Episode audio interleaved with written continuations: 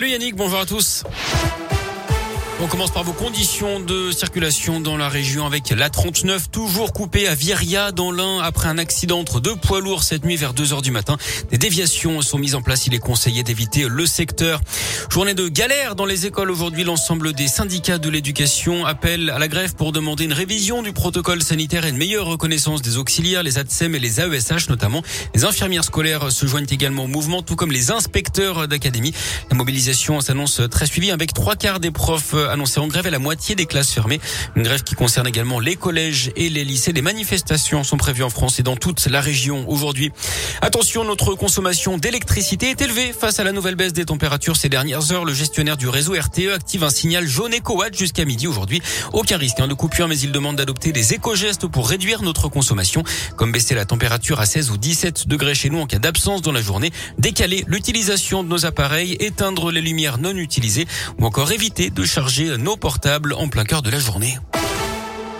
Ils sont soupçonnés d'avoir dégradé 45 véhicules à Montbrison dans la Loire dans la nuit du 1er au 2 janvier dernier. Six personnes ont été placées en garde à vue d'après le progrès. 41 personnes avaient porté plainte hein, pour ces actes de vandalisme commis en plein centre-ville. Pneus crevés, vitres brisées, rétroviseurs arrachés. Les interpellations ont eu lieu sur les communes de Montbrison, Précieux, Lésigneux et Saint-Cyprien. Chez l'un d'entre eux, les gendarmes ont retrouvé le couteau, le marteau brise-glace et le cutter qui ont servi aux dégradations. La garde à vue des trois principaux suspects âgés de 16 et 17 ans pourrait être prolongée. Justement, la garde à vue de l'homme interpellé hier dans le cadre de la tuerie de Chevaline en Haute-Savoie a elle été prolongée justement hier. Ce motard entrepreneur de la région lyonnaise était présent sur place lors des faits en septembre 2012. Il a d'ailleurs déjà été entendu dans cette affaire. Il avait assuré être venu dans le département pour un vol en parapente et qu'il s'était trompé de chemin. Il avait à l'époque été mis hors de cause. Trois membres hein, d'une famille britannique en vacances et un cycliste savoyard avaient été tués par balle. Une plainte du parquet de Grenoble contre TF1 pour violation du secret professionnel dans l'affaire du meurtre de la petite Maëlys. Dans un reportage, la chaîne avait diffusé des photos potentiellement issues de l'instruction en cours. Pour rappel, Nordal Lelandais doit comparaître devant les assises de l'Isère à partir du 31 janvier pour le meurtre de la fillette à l'été 2017. Puis une bonne nouvelle pour l'emploi à Clermont-Ferrand. 200 jobs pourraient être créés sur le site de l'ancienne sucrerie de Bourdon d'ici deux ans. Elle avait été fermée en 2019.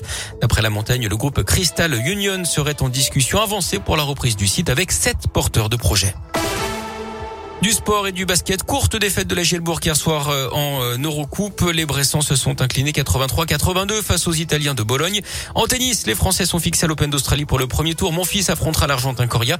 Il pourrait croiser euh, Djokovic dès les huitièmes si le Serbe est autorisé à rester sur le territoire. Côté féminin, Caroline Garcia débutera face à une qualifiée. Et puis un mot de handball également avec le coup d'envoi de l'Euro ce soir pour les Bleus qui affrontent la Croatie à partir de 20h30.